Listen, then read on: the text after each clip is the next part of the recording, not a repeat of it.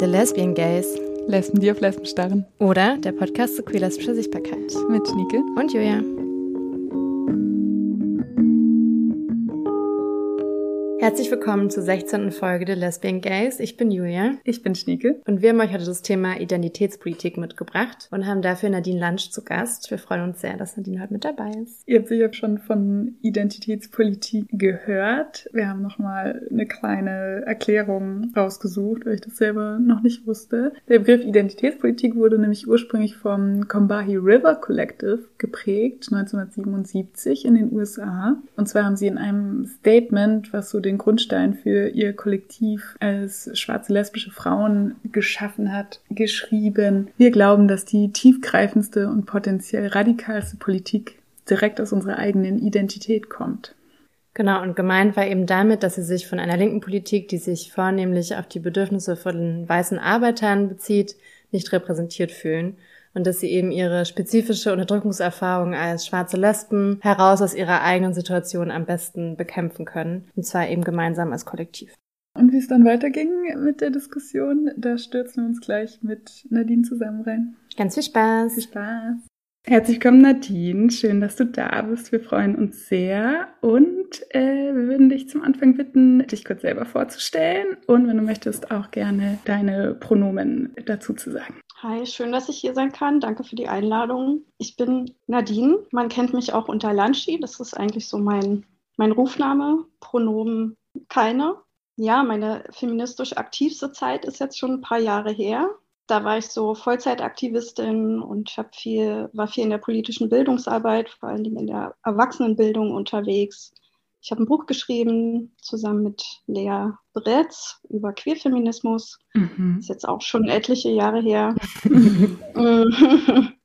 ja, und ähm, seit ein paar Jahren arbeite ich in der Berliner Verwaltung und versuche da mein feministisches Glück. Sehr cool. Cool, danke dir. Bevor wir gleich in unser Thema einsteigen, ähm, wollen wir natürlich auch noch hier ein popkulturelles Element reinbringen. Und du hast gerade eben schon deinen Spitznamen gesagt, deswegen auch Shoutout ähm, zu deinem Instagram, weil es ist sehr lustig, dir zu folgen. ähm, ich merke, du bist ein Fan von Popkultur. und deswegen haben wir das auch dahin so ein bisschen gemünzt. Genau, unser Spiel heute ist einfach nur Sätze vervollständigen. Also wir fangen an und du kannst das erste, was dir in den Kopf kommt, einfach vervollständigen. Okay, als erstes, meine momentane Lieblingsserie ist The Morning Show. Oh, nice. cool. Okay. Ich lese momentan.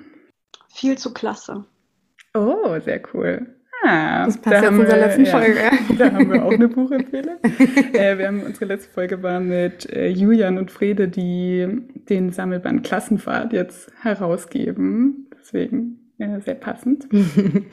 ähm, mein forever fiktiver Crush ist Beth Porter. ich dachte, dass du das Wirklich? Wusstest du? Ja, ich folge Lanchi. Oh, ich auch, aber. Okay.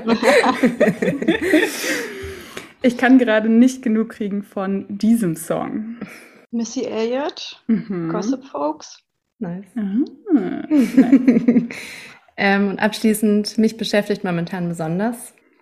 Aus Deutschland. Und natürlich, wie es mit der Linkspartei weitergeht. Mhm. Ja. Oh mein Gott, was für eine magische Überleitung. es ist, als würdest du schon wissen, worum es heute geht. Genau, wir wollen uns ja heute dem etwas komplizierten Thema von Identitätspolitik nähern.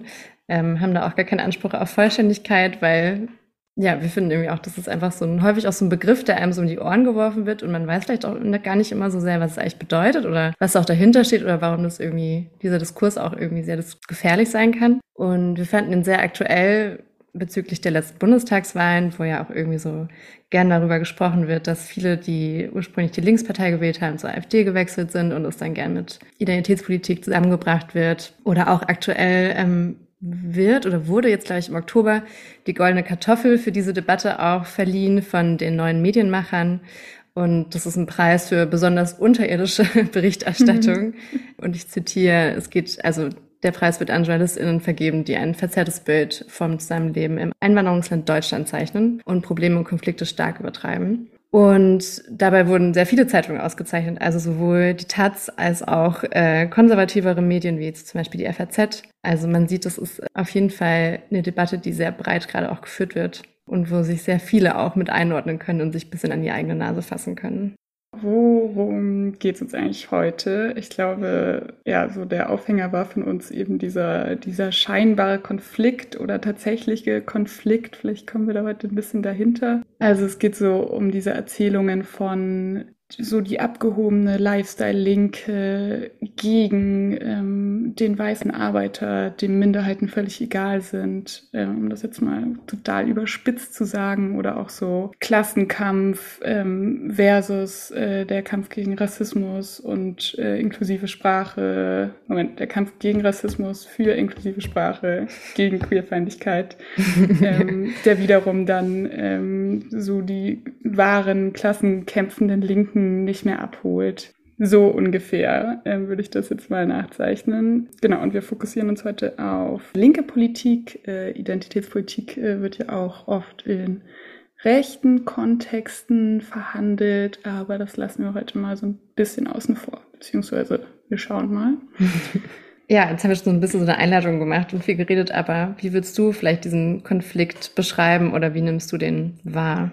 Ähm, tausendmal schon gehört, schon gelesen, schon passiert. Mhm. So, das zieht sich eigentlich, zumindest seitdem ich feministisch aktiv bin, durch alle Debatten irgendwie durch. Vor allen Dingen so in linksradikalen Umfeldern, queerfeministischen Umfeldern. Ist es, also als ich nochmal so über das Thema heute nachgedacht habe, ist mir nämlich eingefallen, dass wann, wann ist mir diese Debatte das erste Mal untergekommen? Wann habe ich das erste Mal das so mitgekriegt, dass da, ähm, sage ich mal, eine radikale Systemkritik oder Kritik an gesellschaftlichen Machtverhältnissen, Herrschaftsverhältnissen, einer Identitätspolitik oder zumindest einer Definition von Identitätspolitik so gegenübergestellt wird und da so ein Widerspruch aufgemacht wird. Das war so Anfang der Zehnerjahre, als es um Critical Whiteness ging. Das war so eine Debatte, die aus der Akademie so ein bisschen in den, zumindest hier in Deutschland, ähm, in den aktivistischen Raum geschwappt ist, auch weil es da natürlich personelle Überschneidungen gibt, äh, müssen wir uns mhm. ja nichts vormachen. ähm, und die Debatte hat vor allen Dingen in der gesellschaftlichen Linken ähm, große Berührungsängste hervorgerufen, mhm. dass sich auf einmal weiße Leute mit Rassismus beschäftigen, aber auch mit ihrer eigenen Position darin oder mal, was spielt Weißsein für eine Rolle mhm. in rassistischen Verhältnissen. Und da war das eigentlich, wurde eine Nebenwiderspruchsdebatte geführt. So ähm, mhm. die Beschäftigung mit Rassismus, die Beschäftigung mit Weißsein, weißer Vorherrschaft würde zu einer ja, Verschiebung von Themen führen, die letztendlich nicht mehr auf den Kampf gegen den Kapitalismus oder auch gegen eigentlich alle Herrschaftsverhältnisse ähm, darauf einzahlt, sondern mhm hauptsächlich dazu beiträgt, dass sich weiße Leute mit sich selbst beschäftigen in so Sitzkreisen und ähm, ihre Sensibilität in Bezug auf Rassismus und ihre eigene Position nach oben ähm, befördern sozusagen oder mhm. nach oben schrauben. Und das ist natürlich auch passiert,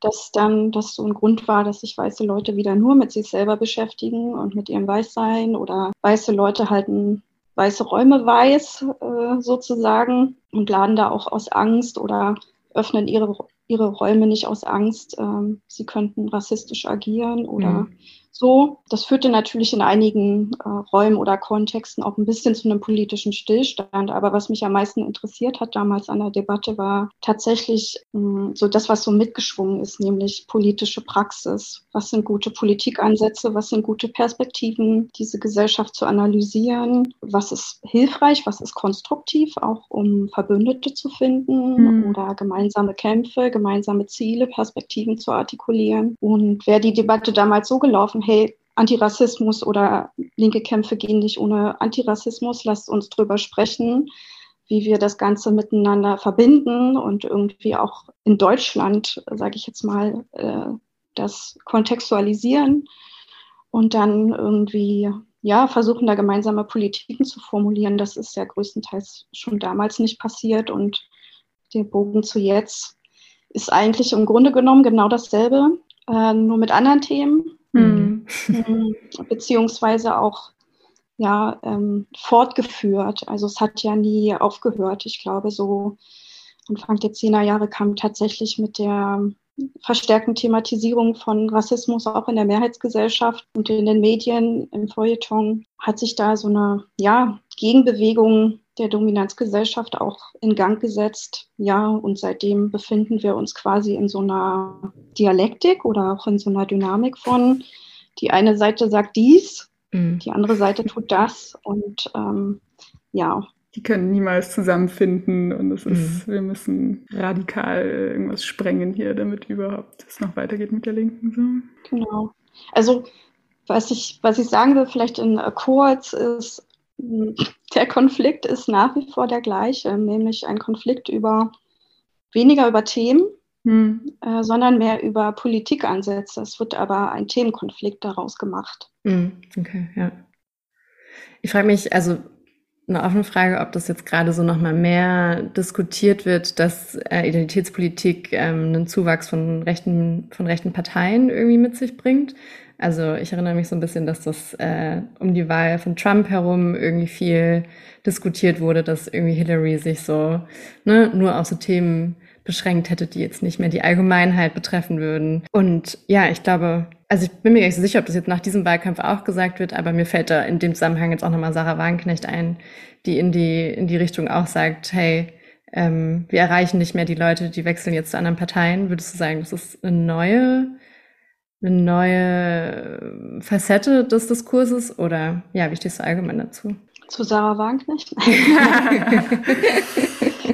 Tatsächlich habe ich diese Diskussion vor allen Dingen jetzt im, im äh, Wahlkampf oder zu Wahlkampfzeiten öfter gehabt. Und ich wurde, äh, dieselben Fragen, die ihr mir jetzt stellt, wurden, wurden mir auch gestellt. Und beim so drüber nachdenken habe ich gemerkt, dass irgendwie, ähm, ja, offensichtlich jetzt auch bei den Parteien oder sagen wir mal im parlamentarischen Raum angekommen ist, dass Politik in diesem Land einfach nicht mehr die Fortführung der Bonner Republik ist Mhm. Und dass auch selbst, ähm, selbst in den Parlamenten über politische Themen äh, heute anders gesprochen wird. Und ähm, auch wie wir uns Themen nähern oder warum Themen auf die Agenda gesetzt werden, wird anders ähm, begründet. Und das führt, egal ob wir uns in der Linkspartei bewegen oder bei der CDU, zu Irritationen. Mhm dass heute nicht einfach mehr ähm, Politik oder auch politische Ziele, politische Forderungen so formuliert oder in den politischen Raum getragen werden können, wie das vielleicht mal der Fall war und dass es auch nicht mehr widerspruchsfrei bleibt, wenn man eben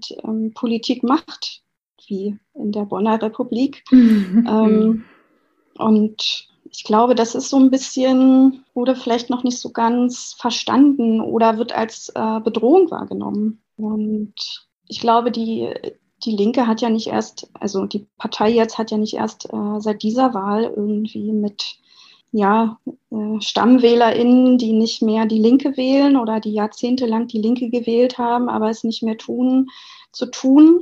Das gibt es nicht erst, seitdem wir auch zum Beispiel über Identitätspolitik sprechen oder das, was mhm. manche Leute darunter verstehen, sondern die Gründe sind da sehr vielseitig. Und was oft vergessen wird, wenn man jetzt linke Politik oder auch die Politik dieser Partei oder Sarah Wagenknecht oder wie auch immer wen kritisiert, dass wir in einem strukturell konservativen und rechten Land leben, mhm. dass eine linke Partei hier generell sehr viel schwerer hat als jede andere Partei.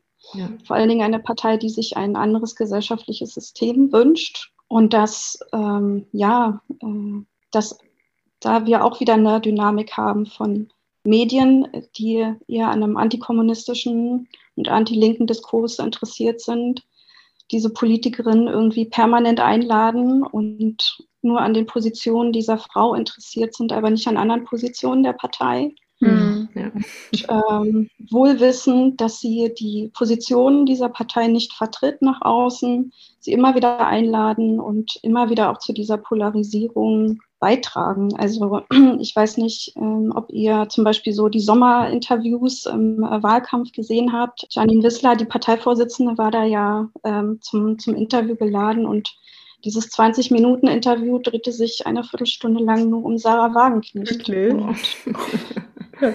ähm, Janine Wissler hat viel versucht, sozusagen die eigentlichen Themen da unterzubringen, aber es ist halt schwer, wenn schon die Interviewerin, also wenn so klar hervorsticht, ähm, mhm. dass hier ja es äh, darum geht, bestimmte Positionen aus der Parteivorsitzenden rauszukitzeln und nicht, wir geben auch einer demokratischen Partei, die hier im Wahlkampf antritt, die Möglichkeit, ihre Position zu diskutieren in der Öffentlichkeit. Hm. Ja, also vielleicht, um das, um das nochmal so zusammenzufassen, irgendwie Sarah Wagenknecht hat ein Buch rausgebracht, auch dieses Jahr, pünktlich, ein halbes Jahr vor der Wahl oder sowas. Oh, ich habe gerade vergessen, wie es heißt, aber auch sowas wie die, die, oh, das ist ein bisschen peinlich, die Selbstgerechten oder so. Also mhm. es geht. Ja, ah, check, check, check. Genau. ähm, Genau, und es geht eben genau um das, die Zeiten haben sich geändert sozusagen, aber ihre Perspektive ist eher, die Zeiten haben sich zu schnell geändert und äh, jetzt hat sich die Linke geteilt oder es gibt diese sogenannten äh, Lifestyle-Linken, die, ähm, ne, sie sagt sowas wie, äh, Leute gehen auf die Straße für skurrile Minderheiten. Genau, interessieren sich nur noch dafür, welche, welche Wörter jetzt noch gesagt werden dürfen und welche nicht. Aber so die eigentlichen Probleme von, wie sieht es mit dem Arbeitslohn aus, wer verliert seinen Job durch zum Beispiel Klimapolitik. Also ich glaube, gegen, gegen Fridays for Future findet sie auch nicht so gut. Und ich glaube, dieses Buch war unheimlich polemisch. Ähm, also von was ich an Zitaten gesehen habe, fand ich wirklich, dass sie sich lustig gemacht hat über zum Beispiel CSD und so weiter. Ähm, also richtig krass eigentlich. Ich habe noch mal ein Interview mit ihr gelesen, wo ich das Gefühl hatte, sie wollte dann wieder ein bisschen versöhnlicher sein oder sich dann hat sich dann wollte sich halt gegen Kritik stellen und so und meinte dann noch mal so, nee, ist ja ähm, absurd, dass sie hier Rassistin genannt wird, weil es geht ihr ja gerade um äh, die Person mit Migrationsgeschichte, die am Arbeitsmarkt diskriminiert wird. Also auch irgendwie sehr widersprüchlich alles. Ähm, ja, aber ich finde, sie verkörpert irgendwie, wie du sagst, sehr gut, sehr gut diesen Konflikt und gleichzeitig was ja auch bezeichnend ist für diesen Konflikt, nimmt sie unheimlich viel Raum ein irgendwie und saugt so alle Luft mhm. aus, äh, aus dem Zimmer in Interviews und so mhm. weiter in den USA, wie war das bei Trump nochmal? Mm, ja, genau, wurde halt einfach auch dann so gesagt, ne, dass halt Hillary nicht mehr die, die Bedürfnisse sozusagen von der arbeitenden Klasse irgendwie erreichen kann, was aber im Endeffekt dann auch, wenn man sich die Wahlergebnisse anguckt, halt eigentlich auch Quatsch ist, weil zum Beispiel schwarze ArbeiterInnen zu, ich glaube, 96 oder 97 Prozent äh, Hillary gewählt haben. Also so, Ne, da wird auch dann einfach, glaube ich, viel so aufgeblasen, was auch dann gar nicht so der Fall ist. Und es wird halt dann auch einfach ausgeblendet, so Arbeiterkämpfe sind halt unterschiedlich und müssen halt irgendwie auch, ja, auf verschiedenen Ebenen halt auch betrachtet werden. Also den Kampf, den, den Trump geführt hat für ArbeiterInnen, ist halt nicht der, derselbe, der den halt vielleicht schwarze Arbeiterinnen oder Hispanics oder so brauchen. Mhm. Ja, ich glaube, haben wir viel, also, also vielleicht bin ich auch Lifestyle-Linke, würde vielleicht Sarah mir sagen. Also, ne, ich gehe, also ich gehe auch nicht zum, wow, kompliziert, ich gehe nicht zum CSD, aber ich finde, der CSD hat keine skurrilen Minderheiten am Start. Ähm, aber wenn wir uns jetzt mal praktisch in die andere Seite reinversetzen, Nadine, würdest du sagen, dass so diese Identitätspolitik manchmal zu weit geht auf irgendeine Art? Oder siehst du irgendwie, siehst du irgendeinen Punkt von, von dieser Seite auch? Hm, also, wenn man sich vielleicht nochmal zurückerinnert, wo dieser Begriff eigentlich herkommt und was damit auch für eine Politik verbunden wurde, nämlich äh, wie so oft ähm, in vielen Bereichen von feministischem Aktivismus geht einiges auf schwarzen feministischen Aktivismus zurück, so auch der Begriff Identitätspolitik oder wie er dort äh, mit Leben gefüllt wurde. Am bekanntesten ist sicherlich das Combahee River Collective die 1977 hm. ihr Statement, ihr Manifest herausgegeben haben und da ganz klar sagen, Identitätspolitik muss eine radikale Systemkritik sein. Es mhm. geht eher darum, aus welcher Position heraus sprechen wir und was ist unser politischer Ansatz für diese radikale Systemkritik und für die Abschaffung von Rassismus, Kapitalismus, Patriarchat. Die Gruppe hat dort ganz eindeutig, ganz eindeutig formuliert, dass ähm, Sozialismus das Ziel ist mhm. und ähm, dass nur Sozialismus sozusagen zur, zur Befreiung aller beitragen kann. Und sie haben darin aber auch geschrieben, was gar nicht im Widerspruch steht, ja, das Private ist politisch. Und mhm.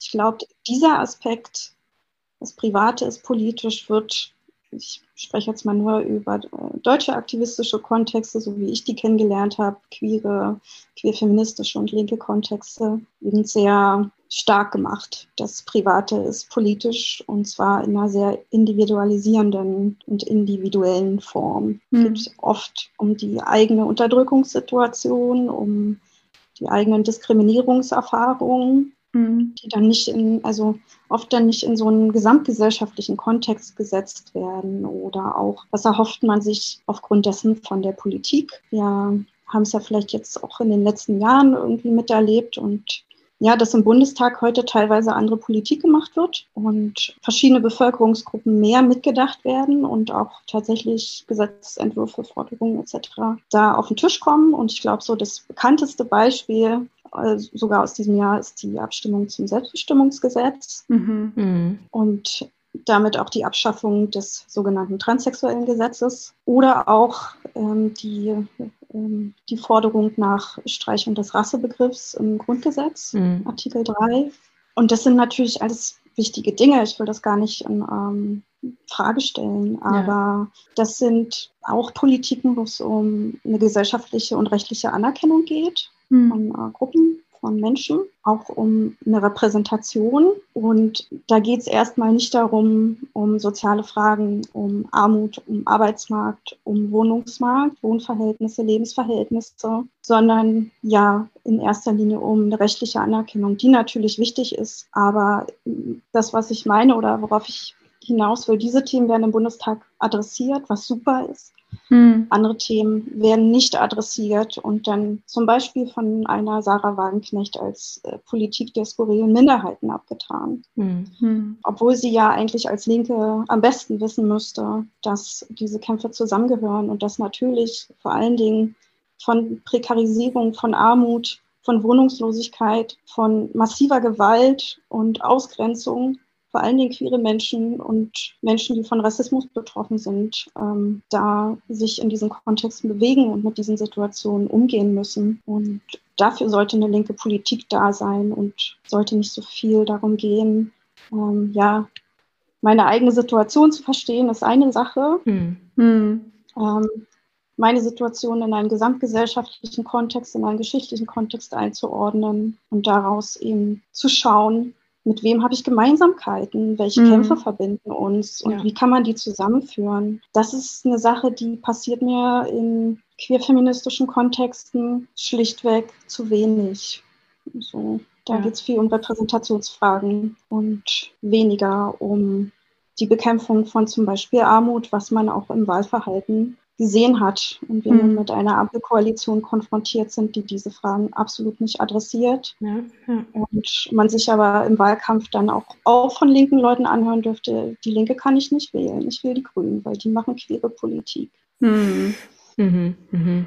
Die Frage ist, für welche queeren Menschen die Grünen Politik machen. Ja. Das interessiert mich eher. Ja, voll. Das ist auch wieder so ein Bild von, äh, alle queeren Leute sind irgendwie reich und haben gute Jobs und ähm, mhm. ja, sind eben so äh, Lifestyle-Leute so. Mhm.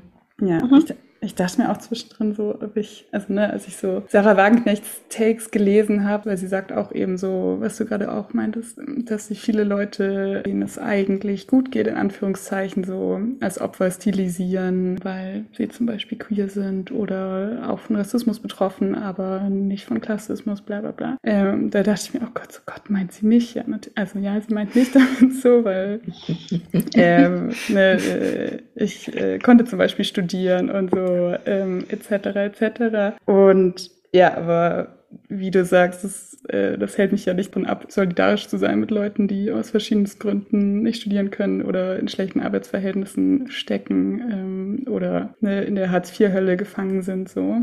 Natürlich gibt's Leute, äh, denen, denen das egal ist irgendwie und die zufällig auch queer sind und die dann zumindest von mir aus auch auf den CSD gehen und so, aber sehr viele Leute denken das ja auch zusammen. Und also genau, und ich musste dann denken, wie so Identitätspolitik auch oft mit so, wer darf über was sprechen, zusammenhängt. Mhm. Wie ja auch mal, das ist mhm. äh, Company River Collective ging eben, ging es viel darum, dass überhaupt mal zum Beispiel schwarzen Lesben zugehört wird und dass anerkannt wird, dass schwarze Lesben spezifische Probleme zum Beispiel auf dem Arbeitsmarkt erleben. Ja. Und da bin ich auch immer ganz hin und her gerissen, so was Queerness angeht. Also, ne, ich habe zum Beispiel, da habe ich bis heute, weiß ich nicht, ob mir das peinlich ist, habe ich in der Folge von uns letztes Jahr hat Jules mich gefragt, was ich am liebsten mag am Queer sein. Und ich habe aus irgendeinem Grund, wir hatten das nicht vorher geplant, das war das einzige Mal, wo ich nicht auf eine Frage vorbereitet war.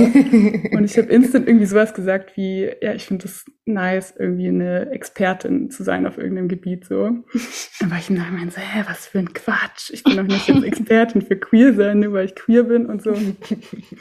Und gleichzeitig, wenn, also gleichzeitig gibt mir das irgendwie ein schlechtes Gefühl, wenn hetero Leute sehr viele Meinungen haben über das Queersein oder mhm.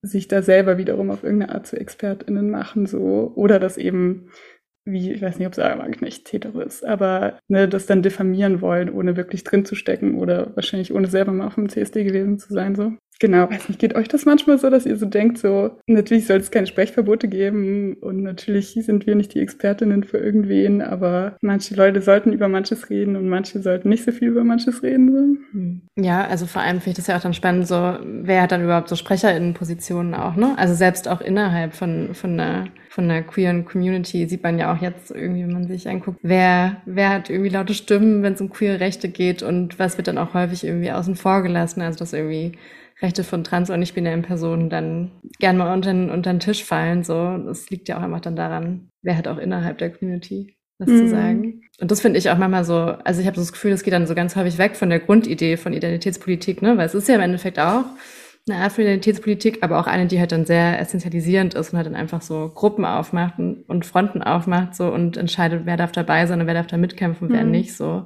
was ist relevant und was ist nicht relevant. Mm, aber du hast ja vorhin schon mal ein bisschen angesprochen, so die geschichtliche Herkunft irgendwie von Identitätspolitik. Hast du so eine Idee, was so, was Queerness so in der Vergangenheit in Deutschland in Arbeiterkämpfen äh, gespielt hat?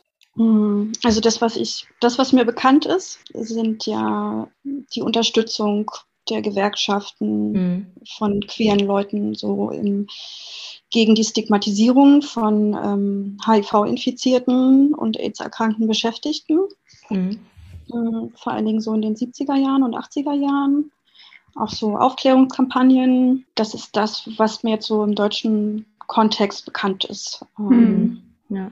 ja.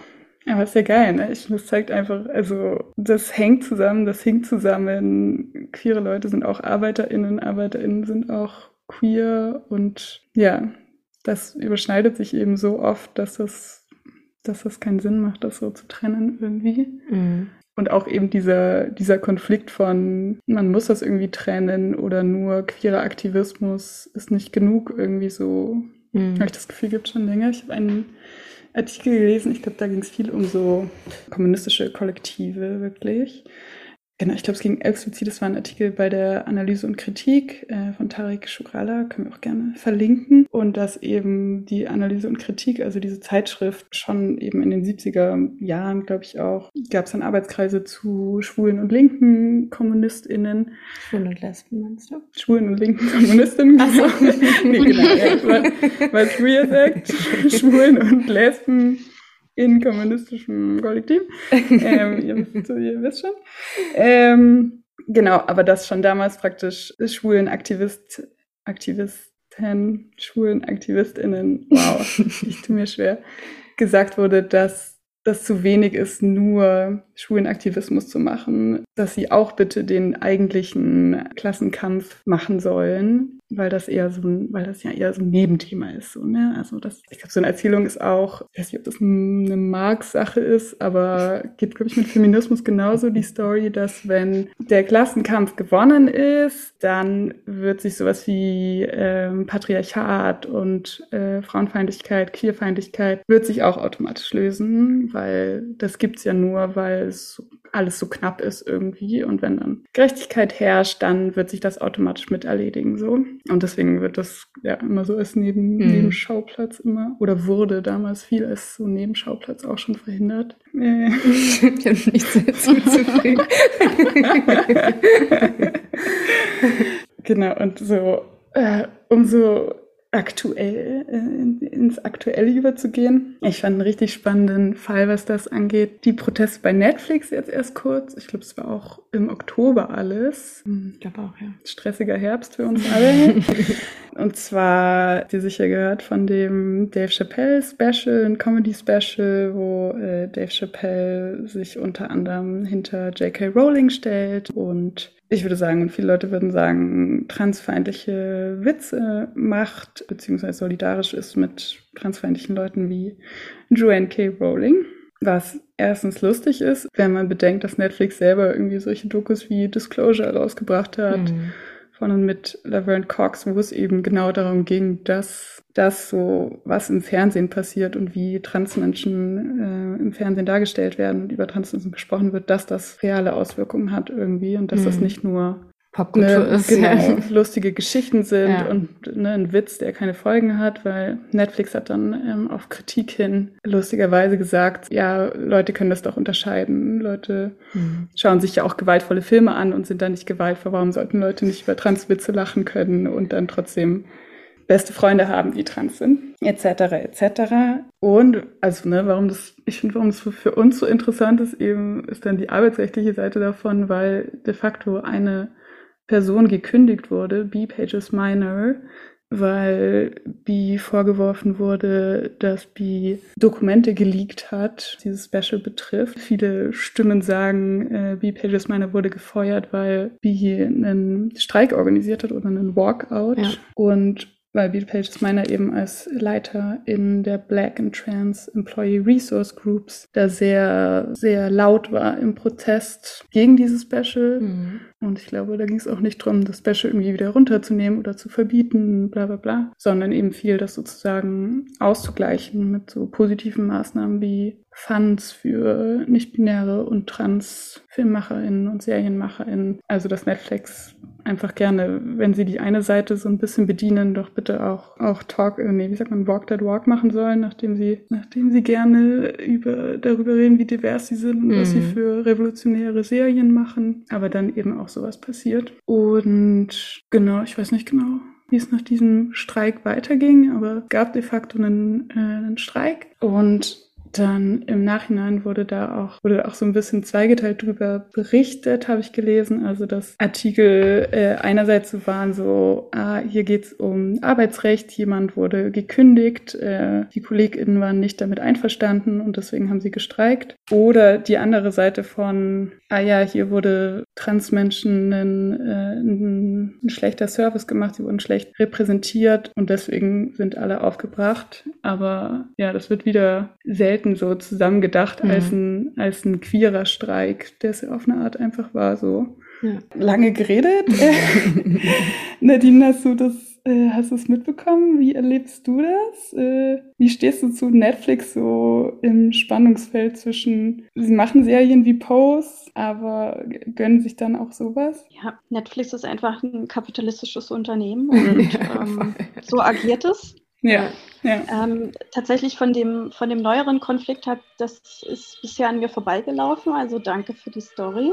Werde ich mich auch noch mal ein bisschen konkreter damit befassen. Ähm, das, was mir dazu einfällt und was in diesen Kontext vielleicht auch reingehört, ist, ähm, letztes Jahr im Sommer hat Netflix ja so ein bisschen Umstrukturierung in der Geschäftsführung vorgenommen und ähm, die langjährige, seit Beginn von Netflix dabei gewesene lesbische weiße Programmchefin für die komplette englischsprachige Section, sage ich jetzt mal, ähm, wurde gegangen. Mhm. Sie ist ja, sie geht freiwillig und ne, will jetzt irgendwie, ich glaube, sie ist dann zu ABC gewechselt oder so. Ja, diese Frau hat einfach, hat Netflix einfach groß gemacht als Streaming-Service, unter mhm. anderem mit Serien wie Orange is the New Black, Sense8. Sie hat viele Content Creators überhaupt auf diese Plattform geholt. Und da habe ich damals schon gedacht, weil auch im letzten Jahr wurden ja auch sehr viel queere Serien, äh, wo Netflix irgendwie nur eine Season irgendwie rausbringt, ähm, schon wieder abgesetzt. Mhm. Während der ganze Hetenschmons irgendwie, ob das jetzt Film oder Serie ist, ne, wird halt durchgenudelt, dritter mhm. Film, vierter Film, tausend äh, Staffeln von Emily in Paris. Gutes diese, Beispiel. ähm, die Serienmacherin ja auch schon gesagt hat, ey, eigentlich wollte ich was ganz anderes mit der Serie machen, oh, aber das ist dann das. Ähm, also die Protagonistin sollte auch ein bisschen eigentlich eine andere Figur sein. Okay. Kannst du erzählen, inwiefern? Das wusste ich gar nicht. Also ich meine mich zu erinnern, dass diese Serie, die jetzt so ein, ja, so ein, so ein Hittenparadies ist, gar nicht so, so gemeint war, sondern tatsächlich auch queere Elemente haben sollte, vor okay. allem in der Hauptfigur. Mhm. Und auch die, die Hauptfigur Emily eigentlich. Ich habe die Serie nicht gesehen, weil nichts an der Serie macht mich irgendwie an.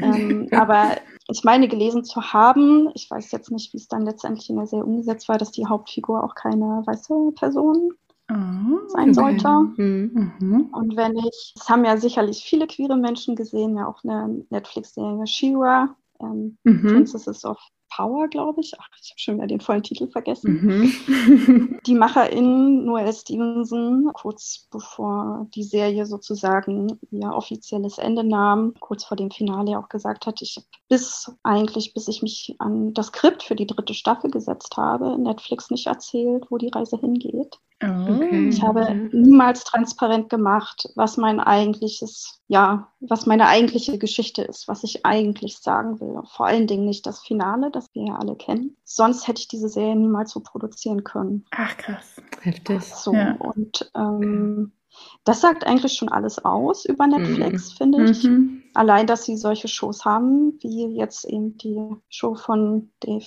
Chappelle, ist zeigt einfach, dass es schlichtweg die Konsequenzen solcher Kulturproduktionen einfach nicht gesehen werden. Ich meine, Popkultur hat so einen krassen Einfluss hm. und ist für mich so irgendwie ja. die, ähm, die Vorbereitung eines politischen Raumes oder kann ja. das sein? Die Serien der letzten fünf, sechs Jahre haben und vor allen Dingen auch das ähm, Aufkommen von Streaming und das alle Serien gucken gefühlt, hm. extrem zu einer lieber Liberalisierung auch der Mainstream-Gesellschaft beigetragen. Mhm. Es ist unglaublich wichtig, dass es diese popkulturellen Erzeugnisse gibt und dass möglichst viele Menschen Zugang haben dazu. Aber wenn es letztendlich in Produktionsstätten verbleibt, die sagen, naja, wir, also wir wollen hauptsächlich viel Geld machen, mhm. nur darum geht es uns. Ja. Und so ähm, bauen wir unsere Geschäftsfelder auf und diese Strategie fahren wir auch. Und ähm, ja, dann sehen wir auf solchen Plattformen nach wie vor auch rechten Content, transfeindlichen mhm. Content, mhm. anderweitig diskriminierenden Content.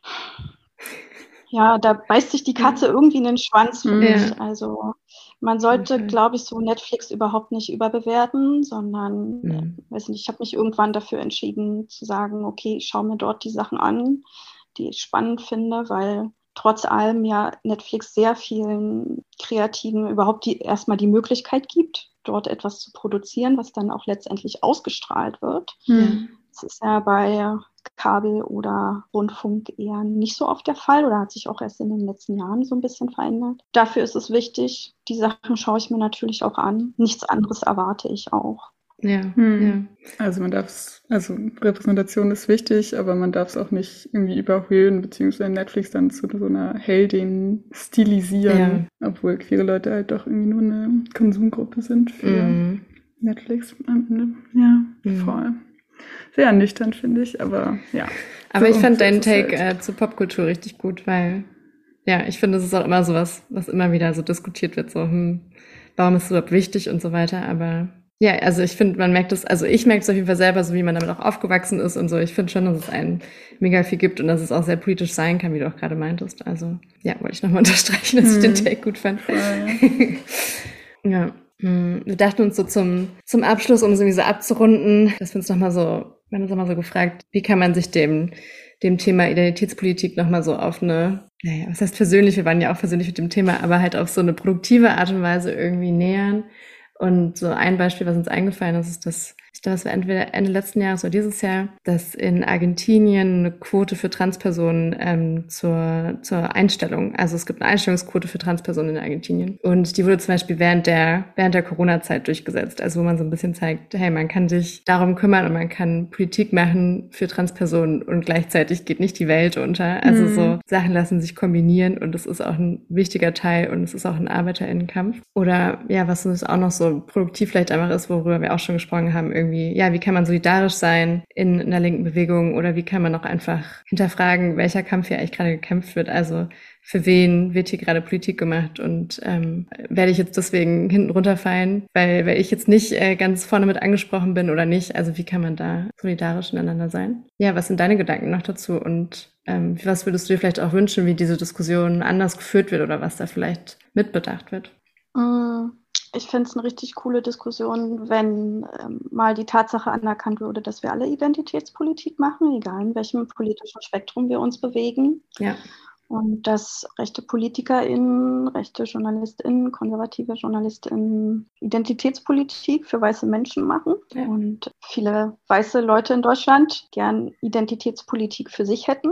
Das merkt man ja auch. Das schlägt auch einen ganz guten Bogen zum Anfang ja. unseres Podcasts. Weiße Leute im Osten die AfD wählen, viel, weil sie ja auch zu DDR-Zeiten eine Politik gewohnt waren, wo der Staat sich sehr viel gekümmert hat. Und dieses Kümmern um die Befindlichkeiten und die Lebensrealitäten von weißen Deutschen, die nehmen sie halt bei der Linken nicht mehr wahr.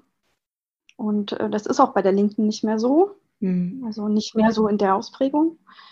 Und anstatt dann irgendwie zu gucken, okay, ähm, wer macht hier jetzt gerade Identitätspolitik, aus welchen Gründen und wer möchte wohin damit? Oder wollen wir überhaupt Politik für Menschen machen, die, ja, mh, hm, sagen wir mal so, nach wie vor an einer Politik für weiße Deutsche interessiert sind und für einen Volkskörper, einen gesunden?